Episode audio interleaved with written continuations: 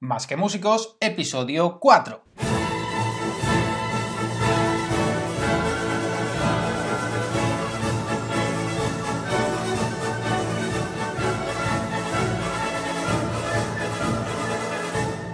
Bienvenidos a Más que Músicos, bienvenidos al podcast en el que hablamos de todo aquello que un músico debe saber y que nos enseña en el conservatorio.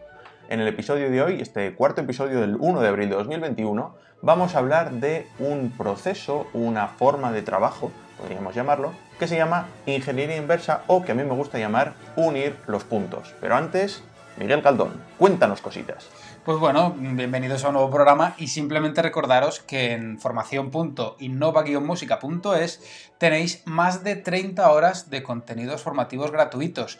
Eh, tenéis desde charlas, desde casos de éxito, desde cursos, de cualquier cosa que estéis buscando, lo tenéis ahí en formación.innova-música.es. Lo tenéis ahora y además tendréis más cosas, porque esto no hace más que crecer, como por ejemplo los conversa más que estarán ahí, que seguiremos haciendo, los cursos, de todo, de todo vais a tener. No os preocupéis y si, que, si hay algo que queréis y no está, nos escribís a info.innova-música.es y pues veremos de qué manera le damos cabida. ¿A qué sí, Miguel? Efectivamente, porque además, si sois ya suscriptores de, nuestro, de nuestra plataforma, habréis recibido un correo hace unos días en el que os pedíamos un poco de, implicación a la hora de elegir vosotros los temas de los próximos Conversa Más.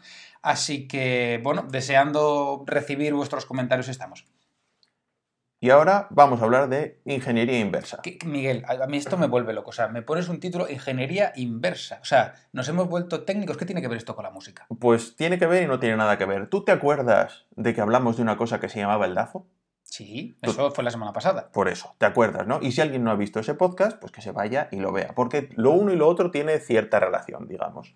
Una vez hacemos, el DAFO, tenemos las debilidades, las fortalezas, todo eso de lo que hablamos ya bien, bien escrito y bien establecido y ya sabemos, nos conocemos, conoces a ti mismo, que decíamos eh, la semana pasada, pues ahora decimos, vale, ¿y ahora qué hacemos con esto? Porque habrá que establecer un plan, una guía, una línea de trabajo. Sí, claro, o sea, cuando uno ya sabe en qué sitio está, necesita, mm, bueno, sí, avanzar, o sea, decir, yo no me quiero quedar en el mismo sitio, quiero seguir adelante. Efectivamente, ya que hemos hecho el trabajo, vamos a hacerlo para algo, no, no solo para deprimirnos diciendo, ¡ay, qué de debilidades tengo y qué falta de oportunidades! No. Vale, tú de pequeño, ¿te acuerdas de esos, de esos juegos, esos libros de juegos en los que tenías el unir los puntos? Estaba el 1, el 2, el 3, ibas uniendo con una línea y acababa saliendo la figura de Mickey Mouse o de lo que fuese. Y luego lo pintabas, sí, sí. Efectivamente. Bien, pues quédate solo con lo de los puntos, no con lo de pintar. Vale. Vale. Nosotros empezábamos con el 1 y llegábamos al 30, al 40, al 50 siguiendo los puntos, ¿no? Sí. Bien. Entendido. Está ahí o, lo voy entendiendo. Bien, vale. Si lo entiende Miguel, vosotros lo entenderéis. La cuestión es, vamos a hacerlo a la inversa. Empezamos en el 40. Y vamos hasta el 1. ¿Por qué? Porque el 40 el 30 al 40, el punto al que queremos llegar es efectivamente el punto al que queremos llegar. O sea, es nuestra meta, nuestro objetivo. Vale, o sea que entonces empezamos por marcarnos nuestra meta final. Efectivamente. Por ejemplo, si yo este año lo que quiero es eh, hacer las pruebas de acceso al superior, me marco como meta el, llegar a las pruebas de acceso al superior. Efectivamente, o si tú lo que quieres es dentro de 10 años, tu sueño vital ahora mismo, porque ya hablamos de que el DAFO y obviamente también lo de la ingeniería inversa se puede hacer a lo largo de la vida varias veces, porque la situación cambia. Si tu objetivo final ahora mismo es quiero ser músico de orquesta, pues nuestro meta final, nuestro punto 40, será ser músico de orquesta. Vale. Vale. Entonces, para llegar ahí, ¿qué tenemos que hacer? Pues empezar a preguntarnos. En tu caso, por ejemplo, en tu, ejemplo, yo quiero hacer las pruebas para el superior, porque estoy en último curso de, grado profesional y, quiero prepararme y tal. Vale, bien. Pues primero de todo, ¿tú qué te preguntarías? Si quieres hacer las pruebas para grado superior, ¿qué necesitas? Claro, ¿qué, me van a pedir en las pruebas? Efectivamente, con lo cual tendrás que tener un repertorio montado. Vale. Lo piden, eh, claro, tendría que decidir también a qué conservatorio o conservatorios quiero ir. Otra pregunta que tienes que hacer, ¿dónde?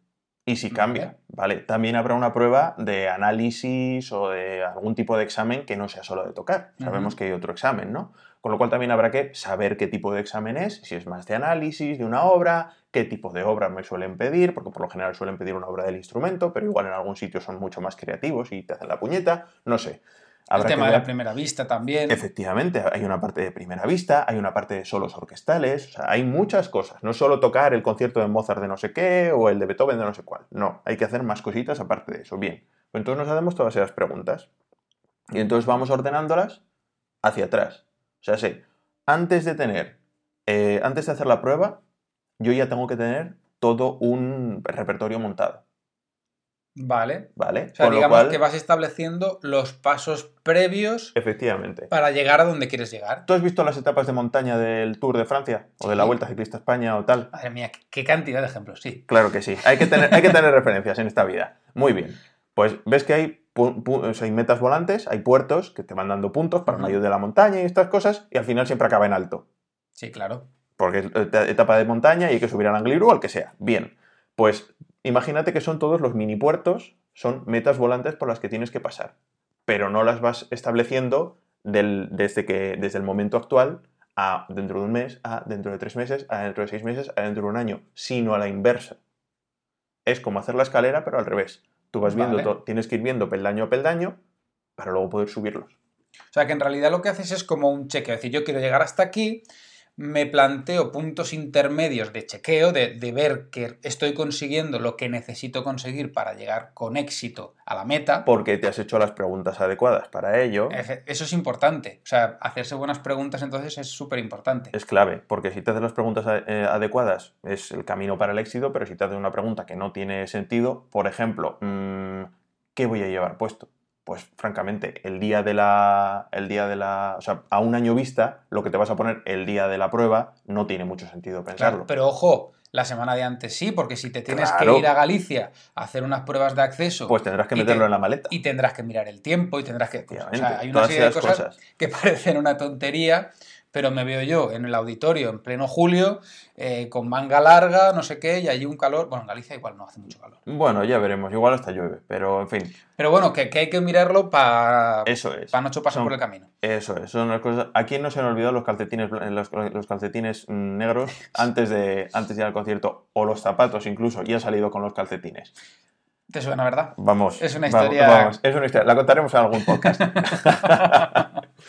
La cuestión es, una vez vamos estableciendo esas metas intermedias, pues eso, preparar un recital, eh, hacerlo mm, cara a alguien para ponerte nervioso y estas cosas, seleccionarlo bien, estudiar eh, los pasajes orquestales, estudiar eh, armonía, análisis, esas cosas.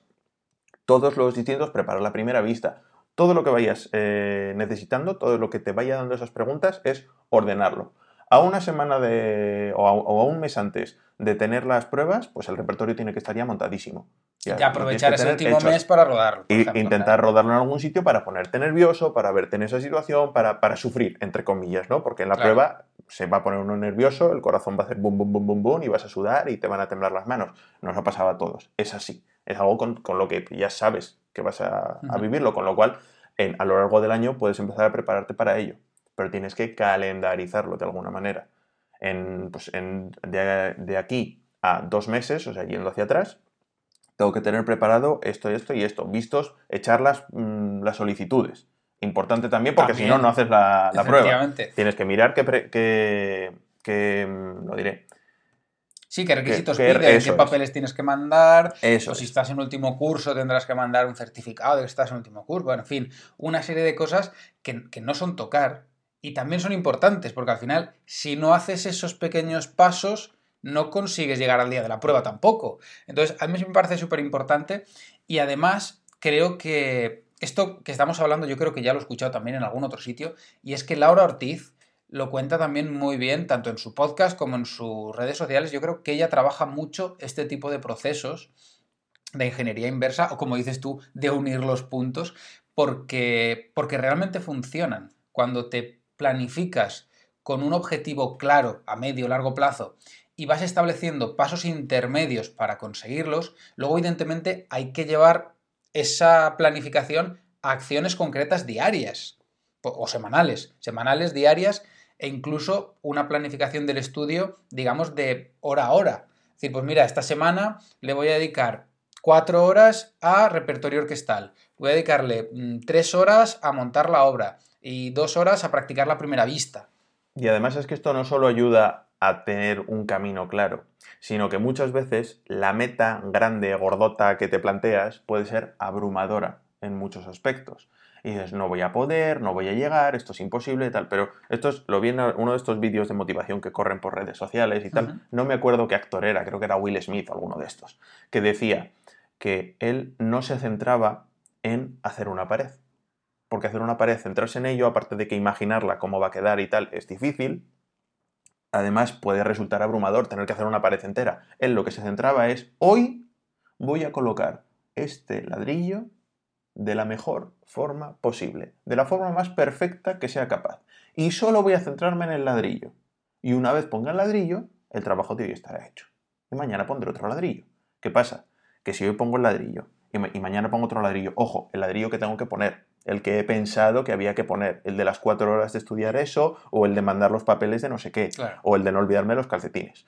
El ladrillo que sea, pero tenerlo bien puesto y con el tiempo, cuando pasen tres meses, seis meses, ocho meses, dirás, leñe, si ya lo tengo todo montado, mira qué pared más lustrosa me está quedando, me faltan cuatro ladrillos solo por poner, y entonces la cosa será mucho más llevadera. Claro, esto me recuerda mucho lo que estuvimos comentando en uno de los conversamás sobre hábitos, que, eh, o sea, es tal cual, lo estás contando ahora. Es decir, si todos los días ponemos un ladrillo, en, en unos meses tenemos la pared montada. Y a lo mejor si pensamos en tenemos que hacer una pared entera, tardamos meses en ponernos a empezar a construirla. o sea, al final mm, hay que ir paso a paso, definir muy bien. Creo que nos sobrevaloramos en lo que podemos hacer en un solo día mm. y menospreciamos un poco lo que somos capaces de hacer a largo plazo. O sea, eso no sé tan bien dónde lo leí, en alguna cosa de estas de, de motivación, pero es verdad.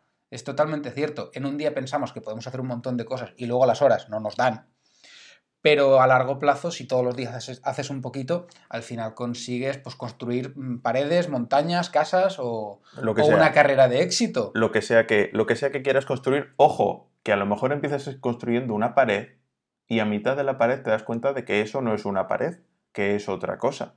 Puede ser. Puede ser, quiero te decir. planteas las cosas y ya están. Claro, que todo eso que has ido poniendo, todo lo que has metido en el zurrón, toda la preparación y todo eso, no cae en saco roto.